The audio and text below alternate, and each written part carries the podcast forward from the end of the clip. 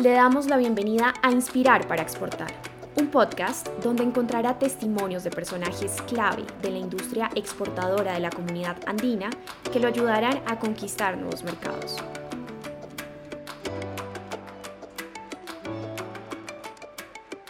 A lo largo de 52 años como bloque, las acciones de la comunidad andina se han enfocado en el desarrollo integral de la región. Hoy en día, la CAN representa el 12% de la economía de la región, atrae el 9% de la inversión extranjera directa, que llega a América Latina y al Caribe y recibe 12 millones de turistas cada año. El Comité Andino de Autoridades de Promoción de Exportaciones, o CAPE, ha cumplido un papel fundamental para alcanzar estos objetivos, de acuerdo con el viceministro de Comercio Exterior e Integración de Bolivia, Benjamín Blanco. El CAPE está compuesto por las autoridades de promoción de exportaciones de cada uno de los cuatro países que conforman la comunidad andina. En este sentido, esta, esta reunión, estas autoridades, eh, coordinan acciones a fin de que las empresas productoras de cada uno de los países andinos puedan encontrar oportunidades comerciales dentro de la subregión y de esa forma poder aprovechar el amplio programa de liberación comercial que tenemos.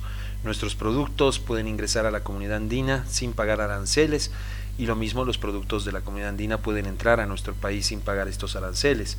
Entonces el CAPE precisamente lo que hace es buscar las complementariedades que puedan existir. Por otro lado, también eh, busca la conformación de cadenas de valor para poder enfrentar de forma conjunta mercados externos entonces poder generar encadenamientos productivos entre los cuatro países que tienen distintas potencialidades y de esa forma llegar a, eh, mercados externos.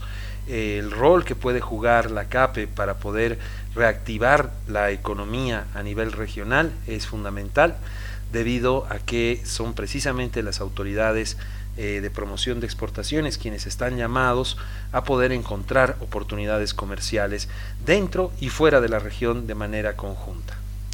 La virtualidad también ha jugado un papel importante para el CAPE, pues a través de esta han encontrado la manera de seguir apoyando a los empresarios andinos, según la viceministra de Promoción de Exportación e Inversiones de Ecuador, Lorena Conens.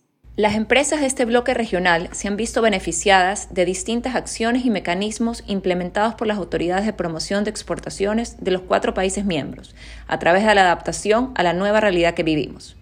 Se busca continuamente el fortalecimiento de estrategias que permitan llegar a nuevos mercados como parte de la apertura comercial, impulsando espacios de networking, ruedas de negocios virtuales, agendas virtuales personalizadas, asistencia técnica continua, entre otras actividades propias de una gestión que busca la reactivación de las empresas para la dinamización de la economía. Por su parte, Amora Carvajal, presidenta ejecutiva de PromPerú, señala algunos beneficios comerciales que vienen con la digitalización.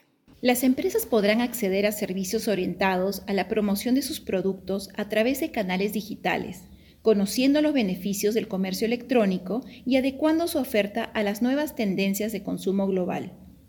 El uso de mecanismos digitales permite el desarrollo de productos para el canal retail online, el posicionamiento de marcas propias y un salto logístico aduanero en los mercados internacionales, además de diversificar mercados para generar sostenibilidad en las exportaciones de las pymes en el marco de coyunturas críticas y mercados restringidos. América Latina representa una participación cercana del 3% del comercio mundial de servicios. Por ello, un programa de promoción de exportación de servicios andino permitirá a las empresas articularse entre ellas y establecer alianzas estratégicas para desarrollar una mayor oferta atractiva en el mercado internacional. Finalmente, se espera lograr un mayor aprovechamiento del mercado de compras públicas, para empresas exportadoras de la Comunidad Andina de Naciones, mediante capacitaciones y generación de alianzas comerciales que faciliten su participación e integración en estos procesos. Como parte de la estrategia para reactivar la región en el marco de la presidencia pro tempore de la CAN, el gobierno de Colombia trazó una hoja de ruta para potenciar el comercio intrarregional a través de la facilitación y simplificación de trámites, la inserción en las cadenas regionales de valor, la agenda digital y las herramientas virtuales de promoción. En palabras de la presidenta de ProColombia, Flavia Santoro, se busca fortalecer y posicionar a una CAN más integrada a nivel global. Colombia está viviendo una coyuntura histórica.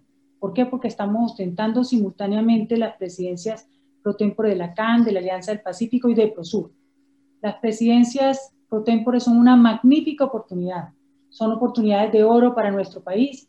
¿Por qué? Porque se traduce en un liderazgo regional sin precedentes. La presidencia eh, está a cargo de Colombia, les, recuerdo, hasta julio de este año, y lo que buscamos es una CAN más integrada. Estamos buscando una CAN con mayor presencia internacional, una CAN más profunda, una CAN más empresarial, que vincule cada vez más a nuestro sector privado, por ejemplo, a través de instancias como el Consejo Consultivo Empresarial Andino, y la verdad, trabajando en equipo, articulados y sumando esfuerzos, estamos convencidos que lo podemos lograr, así que cuenten siempre con nosotros. Eh, lo otro que quisiera también decirles es que el multilateralismo y el comercio intrarregional son esa punta de lanza que, por supuesto, nos impulsa la reactivación segura de las economías de la región.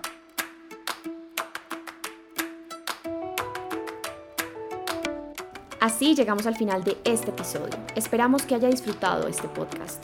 No olvide dejarnos sus comentarios, sugerencias, compartirlo a través de sus redes sociales e incluso vía WhatsApp.